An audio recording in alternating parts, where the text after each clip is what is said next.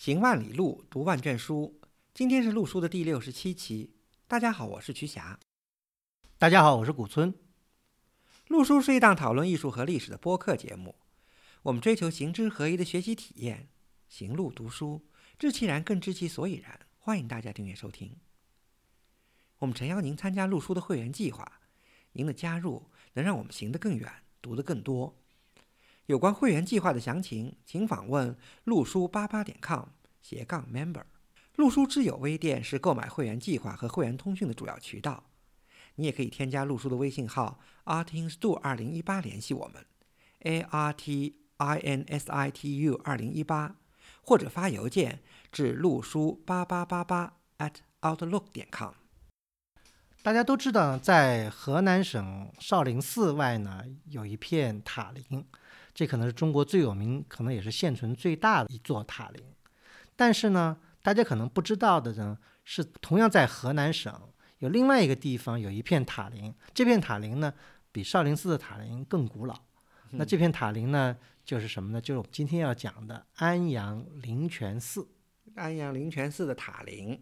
对，嗯，讲到安阳灵泉寺呢，这个地理范围呢，跟大家说一下，它呢是在今天安阳市区。西南三十公里左右的太行山的这个山路，嗯嗯，周围呢也是就是太行山的余脉嘛，群山环抱。按照这个史书记载呢，这个山呢周围呢有东西南北四个方向，一共有八座山，嗯，所以八山环抱的这样一个环境，嗯嗯。那么另外呢，这个区域如果听过我们以前节目的也知道，它呢是等于是在大范围内是在。北朝北齐跟东魏的首都邺城的西山的一个范围。嗯，因为听过我们节目都知道，我们已经讲过两次了啊。这个邺城的西山这么一个概念，就是邺城。当然了，邺城今天我们没有邺城了，因为邺城在北齐被北周灭亡以后呢，就被这个北周平毁了，因为要灭北齐的王气嘛。但是邺城的西山呢是相当重要。当时呢，邺城的西山是。可以说是北齐的一个佛教中心。以后虽然邺城被平毁了，但是西山的佛教势力仍在。嗯，甚至可以说呢，这个地区的佛教呢，从北朝晚期一直延续到隋代，甚至可以包括唐代的早期一点时间，都是全国的一个非常重要的一个传播佛教的中心。嗯，就是高僧辈出啊。对对，大家知道有一本书叫《高僧传》跟《续高僧传》，这里面呢记录了很多高僧的传记。这里面有很多高僧呢，就来自于这个地区。其中呢，我们要讲的一个高僧呢，他叫道平。道平他本身呢是河北人，嗯，但是呢，他一直呢是在邺城西山这个地区进行佛教活动。嗯，呃，有记载呢，是他开创了今天的灵泉寺的前身。叫宝山寺，嗯，那宝山呢，就是刚才我们讲的八山之一。道平开创宝山寺的年代呢，其实也是有一个非常确切的年代，就是在东魏的武定四年，就是五百四十六年。嗯，这为什么是武定四年呢？因为跟他确切开凿了一个洞窟有关。这个我们呢，下面可以再细细的讲。嗯，那么我们先捋一下，道平是个高僧大德，他呢中有一个徒弟，比他呢。成就可能更大。他的徒弟名字叫灵玉，嗯，灵就是这个呃灵岩寺的灵，玉就是富裕的玉。对，灵玉这个和尚呢，他。在北朝一直到北朝晚期隋代都是非常有名，甚至于可能有的人说这他可能是在隋代可能达到了全国 number one 的这个和尚的这个程度地位，因为隋文帝请他当国统嘛，就是统帅全国的这个僧人的这么一个僧官。对，林玉呢，其实在北齐的时候就已经名声大噪了，因为他的名声大，所以呢吸引了当时的一个朝廷的一个勋贵。贵气也是重臣，对 这个重臣，应该一说他名字，大家就知道娄瑞。娄瑞，对，娄瑞，娄瑞就是东安王娄瑞。嗯，呃，娄瑞的墓葬大家都知道，就是在太原出土的娄瑞墓。然后今天娄瑞墓葬出土的壁画，还在这个太原的山西省博物院正在展出。对，大家看了娄瑞壁画就知道，娄瑞的壁画大家一般公认为是代表了北齐那个时候。比较高水准的壁画。啊，对，那他之所以能够有高水准的画匠给他画壁画，就证明他当时的地位也是相当的不俗。嗯，娄瑞不得了。娄瑞呢，他是刚才古腾老师说了，他是这个勋贵，完全正确，因为他是高欢的老婆，就是娄太后，就以后的娄太后，嗯娄太后的侄子。嗯，对，就是一个外戚的这个身份。所以有了娄瑞的资金的支持，林玉呢就可以在道平的基础上呢，对这个宝山寺呢进行扩建。嗯但这时间呢，当然也是好景不长。为什么这么说呢？因为大家知道北齐存世很短，嗯，对吧？嗯？北齐呢被北周灭掉，北周出了一个皇帝周武帝，他是不喜欢佛教的，所以三武之一，他呢进行了灭法。嗯嗯灭法呢也波及到了宝山寺，嗯，据说那时候宝山寺呢也被毁了。所以高僧传上都说这个像呃灵玉他们都快都都逃走了 对，都逃到就逃到附近村庄去了。但是呢，因为时间变化也很快，很快呢，隋文帝呢取代了北周，嗯嗯，自己创立了隋朝。嗯隋文帝大家知道，他从小是被抚养在寺院里面的。对，好像是被一位这个比丘尼这个抚养长大。杨坚可是个佛教皇帝，对 啊，他是大力扶持佛教。对，那个时候，林玉已经名声大振，那么隋文帝呢，就把林玉招到了长安，呃应该说请到了长安，对他嗯特对，想封他做这个国统。但是呢，据说林玉这位大和尚呢是非常淡于名利的，嗯所以他呢坚持不就这个职位，还执意呢想请辞回到宝山寺。对，那么隋文帝呢看到这个情况呢，据说呢就赏赐了大量的钱财，并让朝廷的这个王公贵族呢，等于好像一路送到了宝山寺。那么林玉得了这大笔的财政支持以后呢，就开始重建，就因为宝山寺不是被毁了嘛，所以开始重建宝山寺。这时候呢，隋文帝呢就重新赐了寺额，嗯，取了林玉法师的上一个字，就是灵”灵字，对嗯，因为当时巴山环抱的这个区域呢是自然环境非常好，有很多的泉水啊，所以呢就取了个泉字，把灵跟泉合在一起呢，就赐寺名为灵泉寺。灵泉寺。这个灵泉寺一直就沿用到了今天。嗯，灵泉寺，对，对，这就是灵泉寺的一个来由。那么当然，时光转换啊，这个灵泉寺在隋代，甚至在唐代的初年，甚至包括中中期，还是规模相当了得。嗯嗯，影响也很大。嗯除了在灵域以后，还出了嗯高僧大德，比方说有这个玄灵禅师啊，什么这嗯些。大家知道，这个地区经过了安史之乱，经过了唐武宗灭法以后呢，灵泉寺呢就开始走下坡路了。嗯嗯，甚至于到了这个唐代末年的时候，当地有人来游览这个灵泉寺呢，就已经是寂无人声。嗯，变成个冷寺了。对嗯当然，到了宋金时期呢，这些寺院呢还是维持有香火。嗯，就像修定寺嗯是的，吧？对就是能对对维持能维持一定的规模，但是就是但是重要性不在了对对对对全国来说的重要性之外，因为整个这个地区已经不再是一个佛教的一个中心了。对对因为大家知道，唐代的佛教中心转到长安，对吧？嗯转到洛阳，对。嗯完了，宋代呢，肯定我们以前讲过，又转到了南方，嗯，开封一开始对吧？对嗯甚至于包括江南地区吧，嗯在南宋。那么一路下来呢，灵泉寺就日渐的没落。但是呢，到了上个世纪，国内外的学者呢，基于对佛教的研究，又开始调查了灵泉寺。嗯这里面呢，有据可查的呢，有一些大名望的学者，一个呢是中国等于是传统学者哼顾谢光，对对吧？顾谢光也很有名，我们讲那个太阳八行的时候讲过他。对，嗯，他主要是调查这个和硕地区的这个金石资料，对所以他走了很多地方，然后做了很多碑拓，拍了一些照片。对，嗯，什么叫《和硕仿古新录》，这，是他的特别重要的一部著作，对应该说是注入了大量的后来被湮灭的一些碑刻的一些史料。对嗯，尤其是在河南省。对，他呢，顾谢光呢是在一九一四年，你看这个时间节点就是在嗯，清朝刚刚其实是最乱的时候。来走访过灵泉寺，但因为顾谢光是个刚才曲家老师讲的是个经史学家，他呢对碑刻这种东西比较感兴趣，但是他对这个佛教美术啊，这个这个建筑啊，他建筑呀，比较对比较少关注。另外呢，迎来了一个日本学者，就是佛教僧人长盘大定，这个名字大家听我们节目肯定也不觉得陌生，嗯对吧？长盘能够找到灵泉寺是非常的顺理成章的，因为长盘的考察的主要线索就是他的先贤之路，就是把中国历朝历代的高僧大德的一些重要的这个呃史记啊，他一去一一寻访。所以，因为 这个北朝的这个这么多高僧出在这个西山邺城西山，所以他必定要来。所以长盘可以说是他的调查还是非常彻底。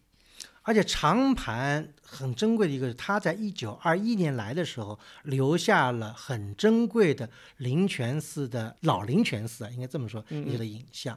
长盘大殿留下的影像，呃，应该说是比较重要。为什么呢？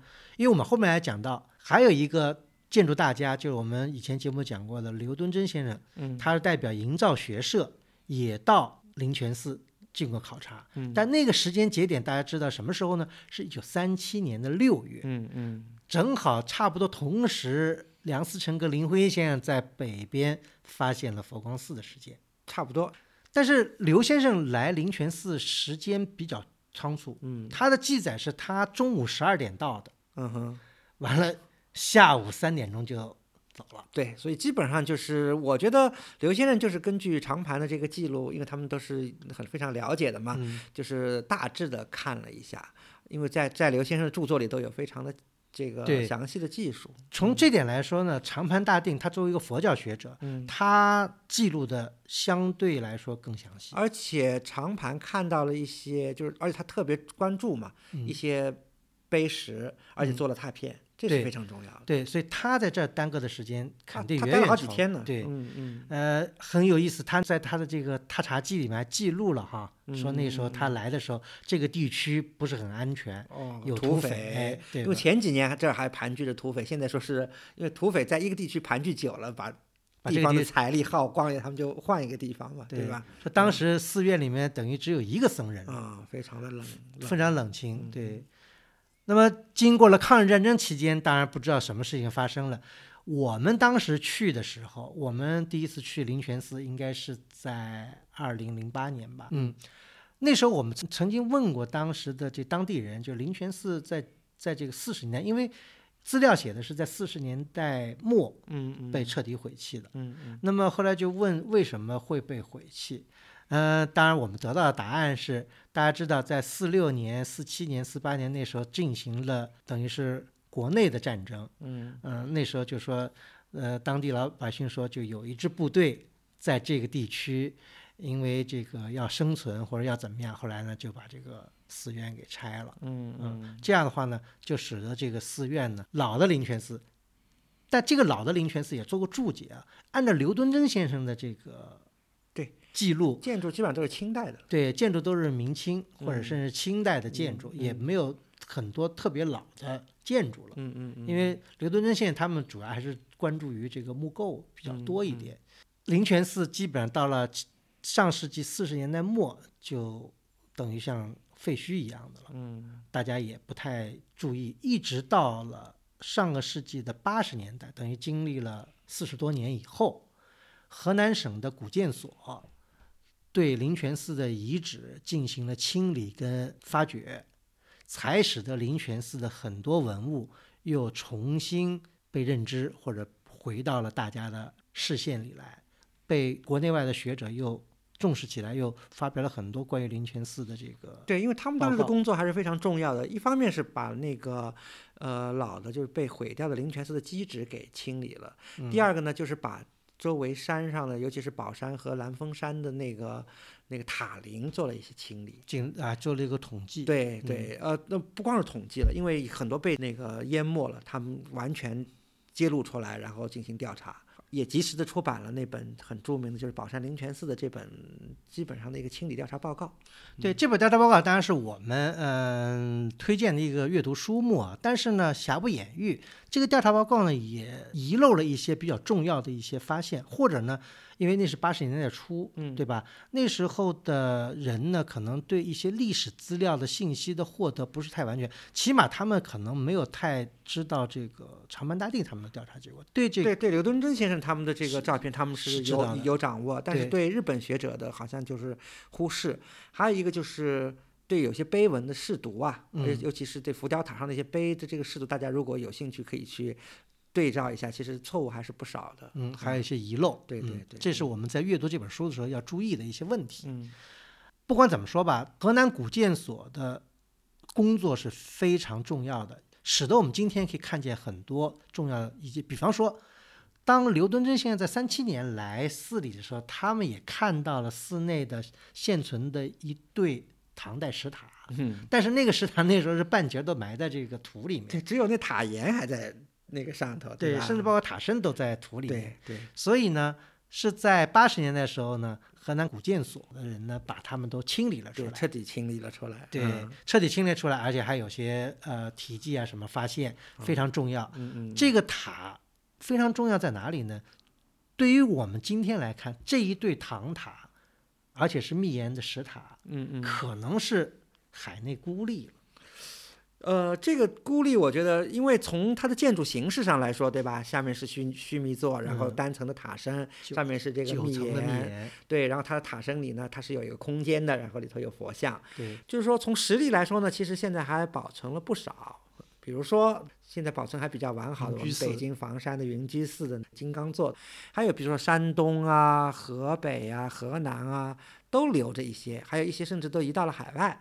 但是呢，在原址矗立的，而且还是一对儿的，是孤立差不多是孤立了。对，嗯因为这个双塔制，这个还有一些讲究，这个我们以后可能有节目再来讲。这个就是说，刚才瞿霞老师讲的那样，一个塔，这个唐塔密檐呢还多见，嗯因为河南在文革前曾经还有两对儿，一对儿呢是在河南的浚县的福圣寺，有一对儿也是方的双塔，还有一对儿呢是内黄县复兴安的。嗯，但很遗憾的呢，这两对塔现在都不见了踪迹，嗯嗯，嗯所以更显得灵泉寺这一对儿唐代的石塔是非常难能可贵。因为当时刘敦桢现在在他的《他还记》里面，他就记得他说一对石塔是非常尤为珍贵的实例。对，考古工作者进行清理以后啊，就像刚才古村老师说了，在两座唐塔，咱们暂且叫它东塔和西塔，分别发现了题记。对，这个很有意思。嗯这个一个是东塔，东塔的题记比较早，是唐大历六年，也就是公元七百七十一年的题例。嗯西塔的题记是唐晚的，那就是快到唐末了。咸通八年，就是公元八百六十七年的题记。嗯嗯嗯，那这两个题记说明什么问题呢？就说明这个塔的建造年代的下限，大概就是七七一，起码七七以前。呃，对，就下限嘛，对对吧？呃但是其实从形制上来说，类似的这个塔，其实在北朝末年就开始成型，然后成熟了。可能中唐以后也不太建这样的塔，所以这种就是这种塔的这种形制啊，基本上应该是在中唐以前。那么这个是等于今天灵泉寺的寺址的范围内唯一可见的历史遗迹了。对，啊、因为它基本上应该是在灵泉寺以前的这个中轴线的两侧，对吧？嗯，呃，后来的大殿什么都都没有了。现在我们能如果去的话，看到的那都是近些年新建的，对对，对。那跟以跟这个历史是没有任何的关系了。嗯嗯。那么我觉得有点遗憾的就是没有能力把这个进行探沟啊什么进行揭示，考古发掘，对，嗯。把北朝的遗存能够揭示出来，因为这个两座塔的位置就限定了这个寺院肯定在这个位置。对的，因为它这是巴山环抱嘛，这个灵泉寺就是在这个道平也好，这个灵域也好，当时建寺就是在这个位置，这是没有问题的。所以我想，如果能做建筑考古发掘的话，一定能发现到北朝佛寺的基址，因为我们现在对北朝佛寺的一个布局，现在还只是局限在文献上和一些石窟寺的一些资料，对吧？嗯，真的北朝佛寺到底是什么样一个情况？呃，信息太少了。如果哎，可以可惜了，因为现在灵泉寺已经又都盖了新的建筑了。对，嗯这是比较遗憾的。还有一个重大的发现，就是古建所在灵泉寺得到的，就是什么呢？就是在灵泉寺院的西侧，等于是发掘出了那个小坡上，对对发掘出了一对儿石塔。嗯嗯这一对石塔呢不大，大概也就是不到两米高，嗯，呃，有座儿，有这个很完整。对，很完整，现在也竖在这个原地。那么其中有一座，因为因为有铭文，它铭文写的什么呢？铭文是在西边的一一个塔，铭文写的是叫宝山寺大论师道平法师烧身塔，嗯嗯，这个就不得了了，因为大家知道道平，我们刚才讲的道平是宝山山寺的的创寺寺的高僧，对嗯吧？那么如果这个塔，而且它的纪年呢是北齐和亲二年，基本上符合这个道平的生卒年代。对道平，因为是大概是五六零还是五六一那个原籍的，对对，和亲二年是五嗯五六三五，六三嘛。嗯对嗯嗯而且这个塔的样子呢，也是符合什么呢？就是跟我们后面要讲的这个它的石石塔塔林的石塔的这个形式嗯是什么样呢？就是大概就是它是个方形的，嗯，方形的呢单层，单层，中间呢开一个券门，对吧？里面是空的。那么上面呢是叠色，出叠色完了呢是一个顶，顶上呢是四面呢是三花蕉叶，对吧？中间呢是有一个覆钵对对吧然后然后塔刹，塔刹。嗯我们讲这个呢，如果大家知道我们一年前的节目讲到了修订寺塔的时候，我们讨论过这个问题，就修订寺塔原来应该是什么样子，嗯嗯，就应该是现在这个样子，而不是说是现在修复成了像四门塔塔这个样子子。对。那么，但是呢，这个塔出土以后呢，就有专家，尤其建古建专家呢，提出了怀疑。就是就是曹先生了，就是对我们，这曹先生大家也知道，曹先生这个经常怀疑啊，这是疑古派。这个我们讲到的修订寺塔，讲到今这个松岳寺塔，曹先生都有自己的不同的观点。他先他认为这个和清二年的题记是宋人刻的，呃，觉得不可靠。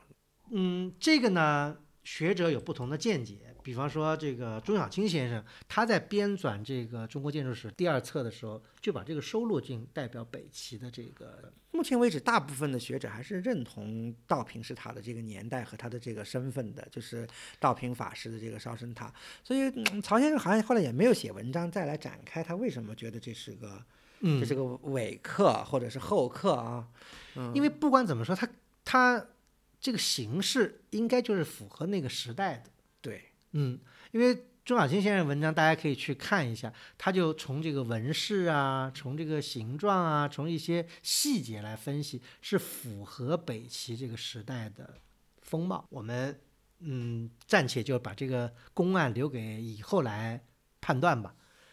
还有一个，在现在的寺院大门的南边有个小山岗，嗯嗯，这个大家去的人一定不要错过。先看到山岗，再看到灵泉寺。今天是怎么对这么走就山岗上有一个小亭子，啊、嗯小亭子实际上是个碑亭，里面竖了两块非常重要的碑，这个是大家一定不能错过。如果去灵泉寺，这两块碑有一块碑就跟我们刚才讲到的楼瑞有很大的关系。嗯嗯嗯，对。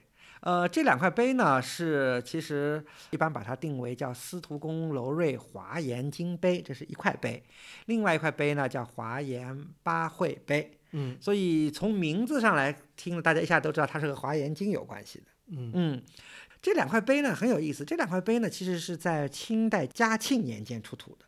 嗯所以当时这个县志就是记载啊，当时这个碑因为新出土嘛，这个碑文还特别清楚，上面的那个造像啊、碑文啊都完好。嗯完，好因为它埋在地下得到了保存。对对对，所以这个碑后来就一直树立在出土的这个原地。以后顾谢光也调查到了，长盘大定也拍了照片，做了拓片啊。考古所的这个李玉琴先生九六年去调查的时候，那两当时那两块碑还还铺在地上。还没人清理，现在是当然是竖起来了，就放在碑亭里了。但是可惜的就是风化的很厉害，字迹基本上是漫灭不清了。啊。嗯但是幸好我们还能看清楚这个碑的基本形制和它的基本的内容吧，因为好歹拓片什么还都还都嗯有的。嗯，县志里也有对对对对嗯有楼瑞那个名字的那个司徒公楼瑞华严经碑呢，呃，就是是一块传统的这个这么一个大碑的形式，有碑首，碑首呢当中有一个特别典型的，像这种北朝晚年的碑都有一个圆形的圆拱形的龛，上面是一佛二菩萨，而且比较有意思的是，这个佛和菩萨都有题名，嗯呃，佛就是毗卢舍那佛，菩萨左边的是普贤，右边的是文殊，所以一看这个是是华严三圣嘛，对吧？所以又和这个碑的这个碑文，大家就知道了，这就是华严经的内容。呃，很清楚，就是当时楼瑞呢，就是他不是追随这个林玉嘛，嗯。所以就是楼瑞出资呢，刻了这块碑，碑的内容就是华严经。第二块碑华严八会碑呢，体量和第一块华严经碑差不多，嗯，但是它它的内容呢也是华严经，是华严经，就是那个华严八会啊里头的一些接语，就是他把那些经文里的一些接语啊，因为大家知道佛经里有很多接语，一般都是四字像骈文类型的，给他做了一个整理和删节，就等于是个精编版。就等于是把华严经的经义的一个精编版，嗯就是所谓的这个华严八会碑。从它的字体判断呢，应该和楼瑞这块前面那块华严经碑也差不多时间开嗯凿的。嗯，啊。所以这两块碑，因为都是北齐时代的碑，是非常珍贵的，嗯。所以大家呢一定不能错过。嗯。那么我们现在回来讲啊，就灵泉寺，根据史料呢，专家一般都认为灵泉寺的开始于就道平法师在武定四年呢，在兰峰山开凿了大流圣石窟，嗯。这是作为灵泉寺等于前身不叫宝山寺的这个开始的一个起点嘛。嗯嗯。那今天呢，大流圣石窟呢还能有迹可循，嗯。但是呢，这个先告诉大家，非常遗憾，起码我们去那时候，大流圣石窟因为近些年的保存不当，被盗掘得非常严重，以至于当地文物部门只能拿土把这个给拿土给埋起来，就等于把那个石窟整个拿乱石给它又再封起来了。对，就拿土啊、石头啊，就把这个整个像前面堆了个小山一样的，嗯，就把这种办个石窟封起来法了。，用，这种办法来保护，也是让人觉得有点不知所所言啊。但但是呢，对，但是要讲的这个很有意思，就大流圣石窟呢，给专家呢是有很多讨论的一些话题。嗯，就是虽然石窟呢是被封起来，但是我们呢从尤其是从长盘大定拍的照片啊，还基本上能知道石窟的基本情况。嗯这个窟呢，刚才古村老师说了，叫大留圣石窟，刘就是那个呃留学生的留，圣就是圣人的圣。但是呢，就是现在一般大家认为啊，就是道平开窟的时候啊，这个窟不叫大留圣。嗯在文献在，尤其在高僧续高僧传上记载呢，他可能就是道平食堂，就是道平呢做了一个禅修的一个窟，所以这也跟道平在这个宝山为什么他选中宝山这个地方，第一个是林壑优美，对吧？第二个是远离城市山林，是一个非常好的清幽的一个修行的地方。所以呢，道平其实就是在那儿，在山在兰峰山上开了一个禅窟，是修行用的。嗯所以今天我们叫它大流圣石窟，很有可能呢，就是以后灵玉得到了楼瑞的资助以后，对这个大流圣石窟进行了一些重新的一些建设，然后才给他提了大流圣的这个名字。而在道平当年初开的时候，并没有大流圣这个名字。嗯我觉得这种说法还是比较严谨和可靠的，因为如果以后我们再跟这个大祝圣相比呢，这个大流圣石窟呢，确实有它的特点。第一个，大流圣石窟的这个就石窟外表的这个窟崖面上，嗯不做没有基本上没有做任何装饰。嗯第二个，它的石窟内部基本上也没有太多装饰。嗯而以后我们在长盘的照片上看到的那些佛像啊，嗯，其实都是以后雕凿放进去的，就是它不是直接从崖壁上开下来 rock cut，而是它是以后造了像以后放进去的这嗯么一个情况。嗯，而且呢，从像的风格呢，大家认为呢，也符合这个北齐时代的一些对啊，嗯因为大家知道东魏到北齐这个整个的造像的这个风格是变化的非常厉害，所以大刘胜的那个造像风格完全是北齐造像的风格，而且非常值得提一下的是北齐的顶级造像的风格。所以这样想到，就是说破坏是非常的令人惋惜的。嗯是因为我们今天看长盘大厅的照片，从这个佛像的这个身子的一些部分，看它的这个线条，看它的体型，看它一些细节啊，这造像的水平是相当高，完全是代表了当时北齐造像的一个最高水平，皇家开凿的一种一种水平。嗯，对，所以大刘胜呢，的确是非常让人觉得遗憾，因为今天去的话，十有八九你是看不见的。对，因为已经给封起来了嘛。对对，因为据说是里面嗯基本上什么都不存了。嗯嗯，大刘胜是让人觉得是一个非常遗憾的一个一个例子，但是呢，我们也不能太遗憾，因为还有一个大祝圣石窟呢，相对来说保存完整，嗯而且供大家参观。这个大祝圣呢，是在等于是在寺院西边的宝山上。对，嗯嗯大祝圣石窟也有开凿的明确的时间，就是灵玉呢是在隋开皇九年，也公元五百八十九年开凿的。嗯嗯。呃，首先大柱圣石窟跟刚才曲家老师讲大流圣石窟不一样，大祝圣石窟窟外就非常的精彩，对，呃因为这就是说明两座石窟初开的这个性质不同。嗯就前面说了，大刘胜是道平开的一个禅窟，而大祝圣一开始就有一个精美完整的设计嗯，啊。现在最让人吸引眼球的是大祝圣石窟门口有两尊基本上真人大小的 护法神王像。呃，是的，呃这个大家可能听起来有点儿这个名字有点不是很熟悉啊。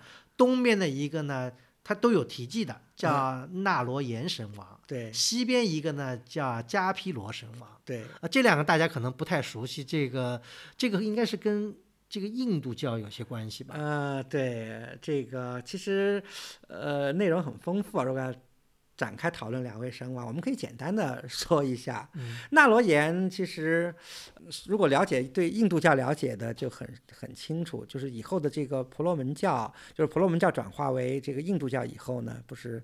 呃，后面的那个印度教的主神三大主神嘛，那个纳罗延是其中最重要的一位，就是毗湿奴的化身之一，是毗湿奴的第一化身，而且是最重要的化身，啊，嗯呃，那大家就要想到，怎么会这个印度教的主神的化身，怎么成了这个佛教的一个神王，成为护法的一个形象呢？嗯这个其实，呃，怎么说呢？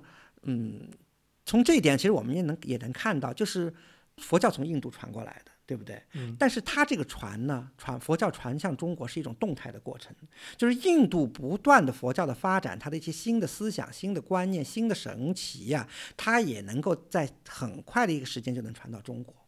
所以在呃四世纪、五世纪这个印度教复兴以后呢，这个佛教当时呢也正处于和印度教的一个又竞争又融合的关系，所以呢，佛教的在很多的教义呀、经典方面又在和印度教有所吸收，所以呢，佛教当时又吸收了当时印度教重要的这个这个主神毗湿奴的这么个形象，把他又作为佛教的一个护法神，而而且这种形象一下子又传到了。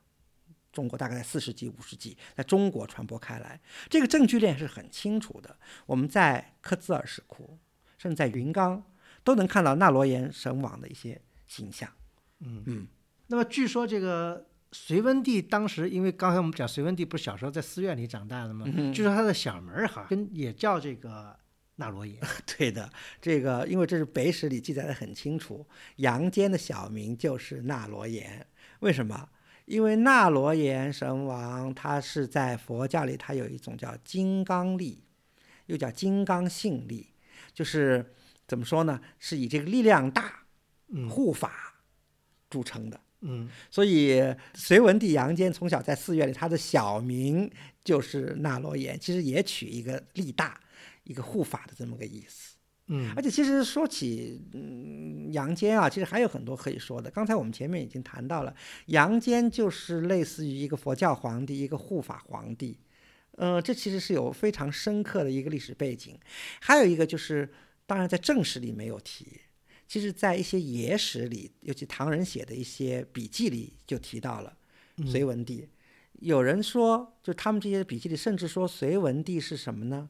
隋文帝杨坚是僧稠的转世。大家还记得僧稠吗？嗯，僧稠其实跟我们今天讲的灵泉寺有巨大的关系，因为道平、僧稠、灵玉都是一系的，都是地论宗的高僧，高僧，都是地论宗的法师，而且僧稠开的那个。僧稠曾经当过小那个大石窟寺的这个我们讲过对吧？可能就是响堂山的这个寺主。僧稠还是就是和灵泉寺一山之隔的北边的那个小南海的石窟的开凿者。对，有小南海石窟，大名叫善应石窟。对对，他呢也曾经是什么呢？是北朝时期那著名的云门寺的所在地。对呀、嗯所以就笔记野史笔记里说呢，说杨坚到了象州，到了这个邺城一带，到了尤其到了这个云门寺附近，觉得自己来过这儿，嗯，觉得自己很熟悉，所以后来就敷衍说他是僧稠的这个转世，所以小名又是这个这个纳罗延，所以啊、所以很很有意思。所以为什么现在大家理解了这个纳罗延这种信仰，而且就是在这个大祝圣石窟的两边开有那么那么精彩的纳罗延神王的浮雕？而且这个基本上应该是绝无仅有的，嗯因为这两铺的浮雕身亡，应该说是代表了那个时期最高水平的一种艺术，对吧？而且这种形式在其他地方也基本上见不到。就是说，他们虽然是神王，对吧？是战神，拿着武器。披着这个战袍，对吧？嗯但是他们完全不是说像我们后来这种，比方说金刚啊，或者是护法那哎，样，就是像神怪那种，像这种很张牙舞爪的呃这种样子，对吧？非常亲切，非常的那种，而且非常的这个低眉低嗯，的颔首，这个站在那里一副非常温良恭俭的这个样子，嗯这个是非常独特的一种艺术氛围或者艺术渲染。特别能打动人心啊。对，啊所以，这个是基本上现在成了这个灵泉寺的名片。是的，嗯讲到这个，为什么神王？还有就是他神王边上呢刻了大部的经书。对，这里面呢就有另外一个背景知识，就是什么呢？就是和佛教在那个时期很多的佛教徒所信奉的末法思想或者末法时代有一定的关联。嗯，因为我们说了灵域，对吧？灵域的和它的主要思想其实都是围绕着这个末法这种，嗯，不能说是恐惧吧，一种对于末法的一种准备，对于末法的一种就是在末法时代沙门僧人应该做什么的这种准备工作。嗯，那么曲霞先讲讲什么叫末法？末法是相对于什么来而言？末法其实也很好理解，末法其实末法这种思想是也又是源于古代印度的一种一种思想观念。嗯，我们其实那次跟这个郭霄就已经讨论过了，就是印度人的这个思想是一种螺旋式的，我们讲螺旋式上升，但印度思想就是从好的时代到坏的时代，然后进入黑暗时代，然后一下子再重生，又到了好时代，所以它是这么一种螺旋式的一种循环关系。嗯，所以末法呢，这个印度教就有末法思想，佛教也有末法思想。简而言之，就是佛教徒认为，就是释迦牟尼成佛以后，嗯。灭度以后，嗯，就进入了所谓最好的五百年，所谓的正法，正法时正法时代。嗯，然后五百年以后又是一千年，是就到了相法相法时代。因为说正法时代，因为大家还感受到了佛陀的这个关余怀，泽，对佛陀的这个教化还在，嗯对吧？到相法时代呢，就已经有些问题，要通过一些，对吧？这嗯个形象啊，或者一些其他的一些外在的帮助，还能维持这个佛法。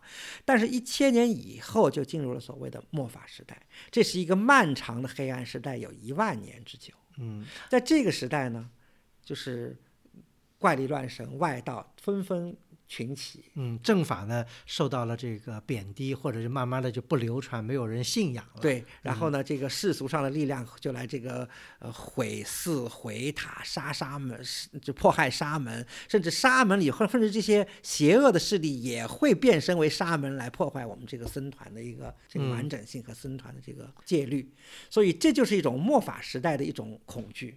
因为正法五百年，相法一千年，一千五百年，当时的人算了算，哎，觉得大概这个因为根据佛经啊，嗯我们现在当然知道，其实算一千万还没到，对吧？嗯嗯但是那个时候，根据一一些佛经里有些算法，已经到了末法时代了。而且还有还有什么事情发生呢？就是说，大家知道，在北朝时期发生了两次灭法的，法难，北对吧？北魏太武帝一次，嗯完了北周的周武帝又一帝又次，一次，啊这两次法难使得佛教受到了很大打击。那么佛教徒当时在联想到了末法时代的特征，他们就觉得这个末法时代已经来到了。嗯嗯那么面对末法时代来到，那么很多的佛教徒就需要振奋起来，要保存佛佛法。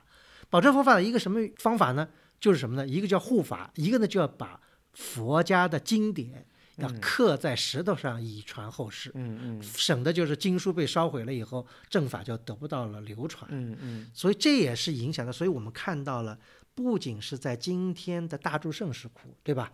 在邺城的西山地区有很多的刻经，嗯，很多。嗯，包括我们刚才讲到小南海石窟，有非常好的，对氪金金，对，有在这个，响堂山有啊，对北响南响都是氪金，甚至包括在响堂山再往太行山深处走一点的这个歙县，嗯，有现在叫挖皇宫，对吧？有大量的氪金。氪金，对，这些都反映了当时的这个末法思想对僧人的一种影响。嗯，我想嗯，因为很多学者也也联想或者在分析这个大柱圣石窟，嗯对吧？也有这样的，而且大柱圣、大刘圣，但刚才曲家讲的大刘圣也是后来这个领域他们刻上去的。那大柱大刘什么意思呢？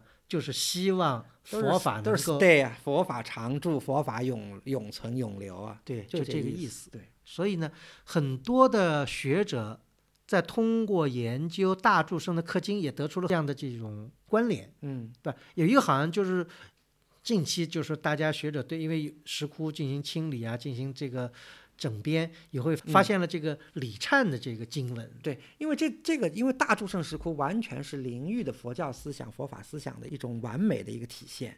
这里头体现了灵域的很多观点。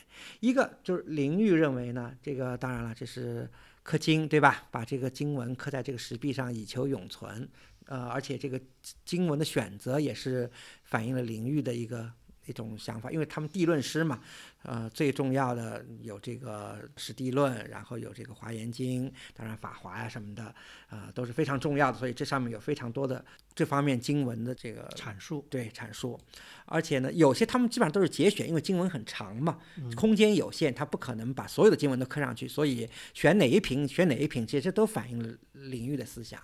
第二个呢，就是灵域呢也有非常强烈的一种对戒律的一种强调，因为前面说了末法时代，那僧人更要自律，嗯更要严格自己的戒律，加强僧团的建设，这样才能在末法时代捍卫正法，对吧？这是另外一个思想，这也在大诸圣石窟里有所反映。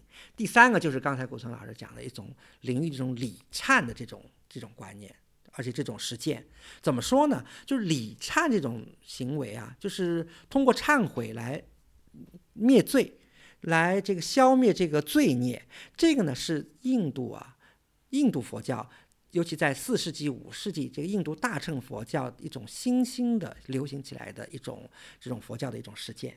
就僧人每天早上说是六点，晚上下午六点都要进行这种礼忏活动，或者也说每每个月有几次、五次、六次，就这种情况。这种礼忏这种思想和实践呢，也都分别传到了南朝和北朝。南朝的这种礼忏呢，因为有很多的这个文献留下来，但是北朝呢，原来大家关注很少，就是因为没有文献留下来。但是灵泉寺的大柱圣石窟里就留下了丰富的由灵域组织的一种礼忏的一种证据在里头。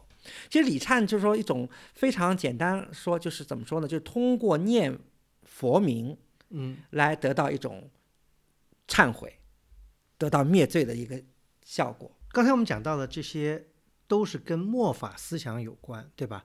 讲到末法思想呢，我们再多讲一些呢，就是因为末法思想在北朝晚期，在隋代产生了佛教中的一个可以说是一个异端教派，嗯嗯就叫三阶教。这个三阶教的开创者叫信行，信行呢就是也是今天安阳人。嗯嗯，就这个地区的人，他呢跟灵域啊也有思想上的一些共同，因为他们都对这个末法有，但是大家的解决方法不一样。信行呢，他创立三阶教，三阶教呢，他这个教义啊，我们讲出来比较复杂，但是它主要讲什么呢？它三阶教有些行为，就一个呢，要过一种苦修的生活，嗯比方一天呢只吃一顿，嗯还有一个呢，他们呢提倡呢不拜这个佛像，去拜这个世俗的人。还有呢，就是他们讲究什么呢？讲究布施，嗯就做这样的这种这种活动。这种活动呢，也是跟这个末法思想是勾结在一嗯，起。所以刚才古松老师讲，这个三阶教是一种就是佛教主流中的异端啊，这个是非常准确的，因为。呃，其实性行和灵域正好是两个极端，因为灵域是代表了主流中的主流，是当时这个最重要的这个最有名望的僧人，而性行呢，他连这个具足戒他都没有没有受，就完全是一个野野路子。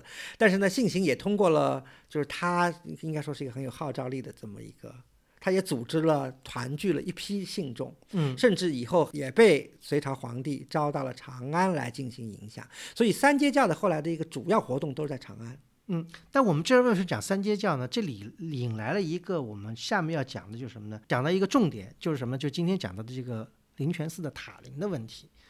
灵泉寺塔林是今天发现的，应该说是最早也是保存最完整的一个寺院的塔林。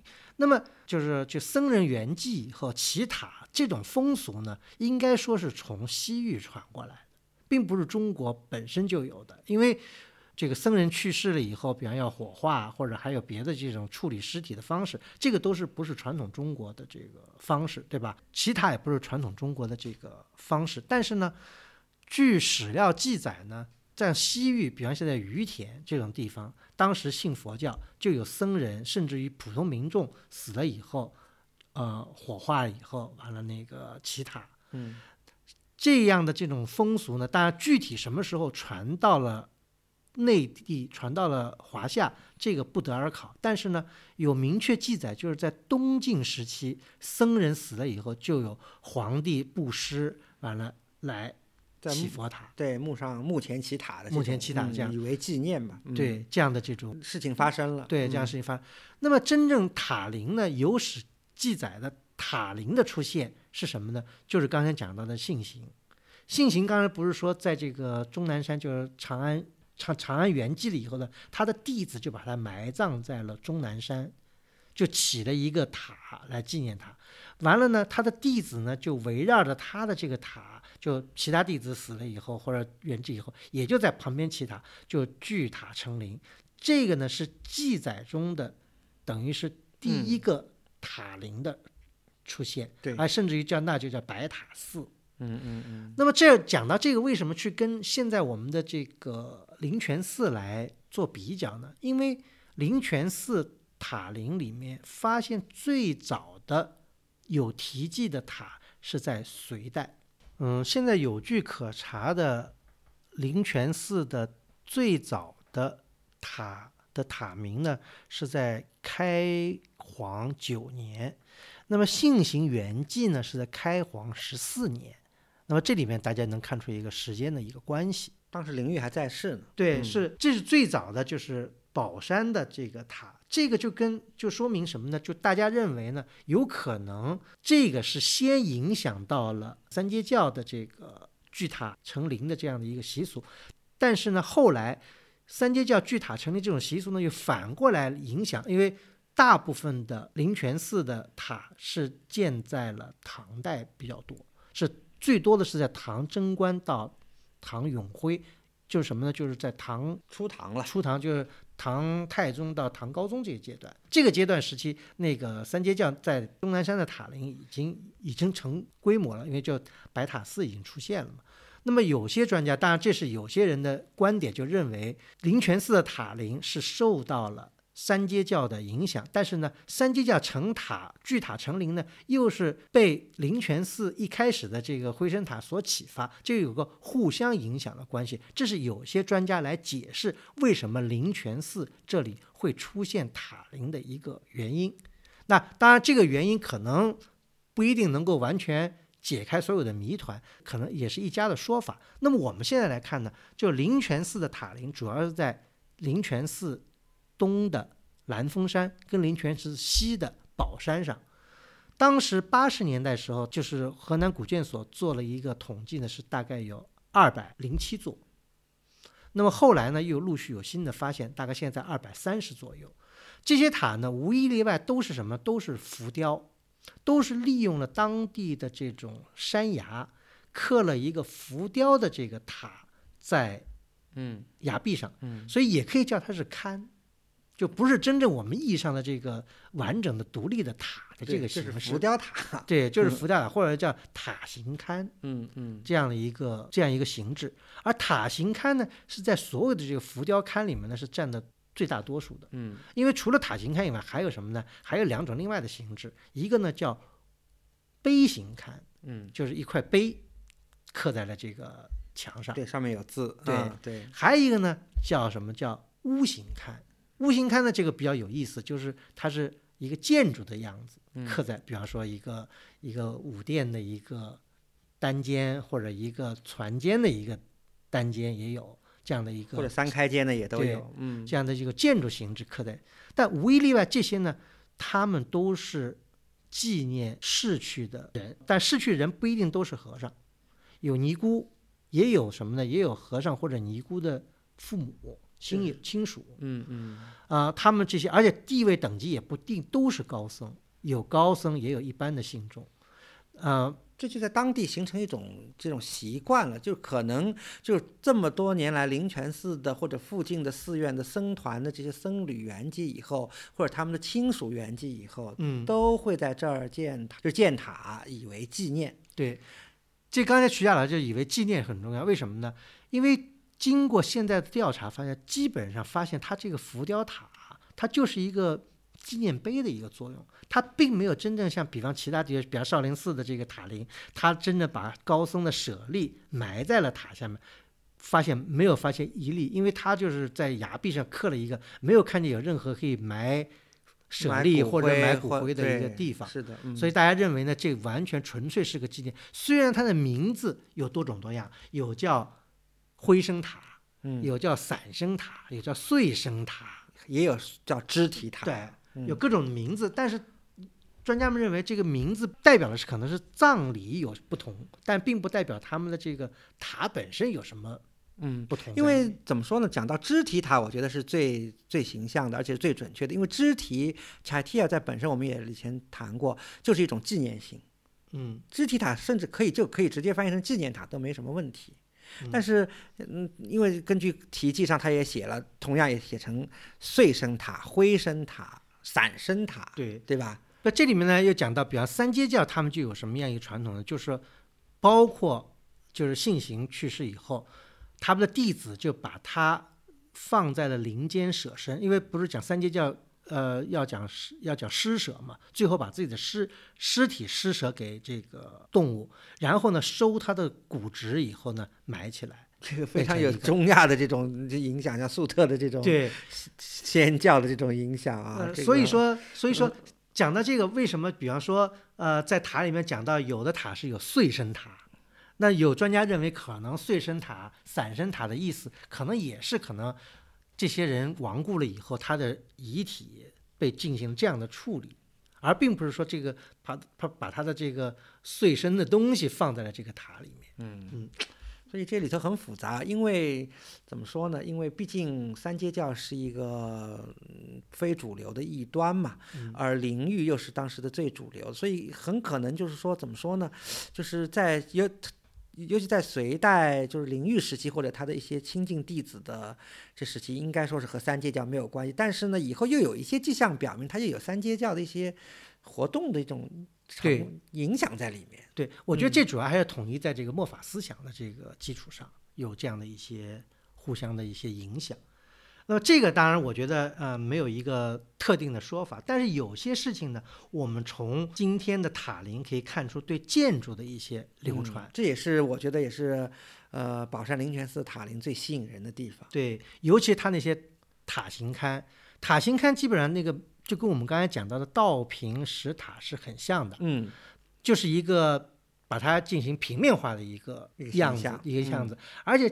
这种样子的出处呢，大家认为很明显的就是是受到了什么？是受到了北边的响堂山的石窟的影响。嗯，这因为在响堂山发现了基本上类非常一样的一些浮雕的塔，在响堂山。不光是浮雕塔啦，还有这个响堂山的整个大北洞的石窟，或者是南响堂的，对吧？上层的那些窟的整个的窟的形式就是一个塔呀，就是个塔坡嘛。对，那么在这个灵泉寺的塔林里面呢，能发现就是说，因为它是平面的，它不需要它不需要做一个立体的，所以它有些时候它可以做一些艺术上的夸张，嗯，它很能显示出更加的唯美的一种装饰。对，比如说山花蕉叶，对吧？它可以做成两层的这个山花蕉叶，两层的覆钵，嗯，然后在这个檐下能做出一些很多像霁月呀、像拖着檐的这种非常对啊非常漂亮意思的一种装饰。对，所以这样呢，使得它呢看起来更加的装饰性更强，嗯，但并不代表着它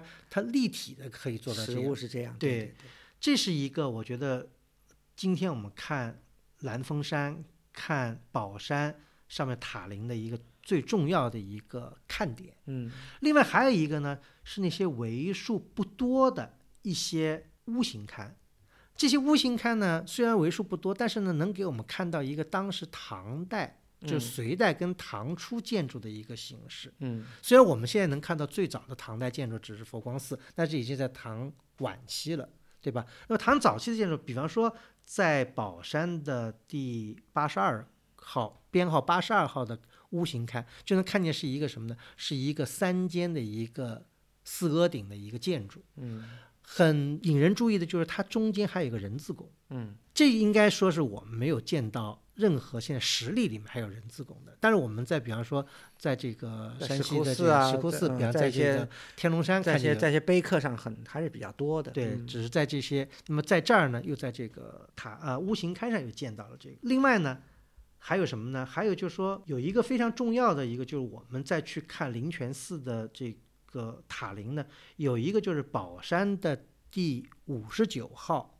编号，它是什么呢？它是唐代的人为灵玉建造的回声塔。嗯虽然灵玉原迹是灵玉原迹的隋代。嗯但是呢，到了唐代的时候呢，他的弟子给他建了一个回声塔，还重要的就是两侧有大幅的铭文，是灵玉的传记嘛。就是叫大师行记。嗯嗯这个呢，虽然已经很多已经有点漫灭了，但是这是非常重要的研究当时宝山，包括灵泉寺，包括灵玉，甚至是什么呢？就是灵玉他们一脉，就灵玉他刚才曲家老师讲，灵玉道平他们一脉是就是这个地论宗，地论宗里面又分派。他们是等于是南派的谱系，他们是非常重要的一个，对对，研究这个隋唐时期的这个佛教的这个宗派啊，嗯这个思想是非常重要的一个史料。对，所以说今天我们看灵泉寺的塔林，我们可以从什么呢？从佛教的这个发展的角度得出很多的呃信息或者研究。另外，从美术的角度，对吧？从佛教美术的角度可以研究灵泉寺的塔林，另外还可以从建筑的角度来研究灵泉寺的塔林。说灵泉寺的塔林，从某种意义上是为我们提供了一个从隋到唐初，甚至到中唐这一段时间的一个佛教发展的一个整个的一个全方位的一个脉络。嗯，遗迹非常丰富，嗯种类也非常多。嗯而且我觉得，因为古村老师只提到了隋到唐嘛，但我觉得我们应该把它眼光放得更更远一些。我觉得甚至可以说是反映了这个伟大的这个邺城佛教的一个余脉。嗯因为最近几年来，邺城的佛教可以说的遗迹也是越出越多嘛，尤其在邺城遗址上，对吧？最近这个连续出土了这个大量的这个造像，造像，对？造像坑，啊、嗯北吴庄呀什么的。对，嗯完了有些专家呢也提出了这个邺城模式。对呀、对呀、然后呃，这些新的发现，然后再和西山的这些遗迹，如果做一个对照的话，我觉得可以对当时这个伟大的这个邺城的佛教艺术和佛教的当时的一些基本情况，我们现在有了更清楚的一些了解。嗯，好，那么我们今天节目就到此结束，感谢大家收听，我们下次再见。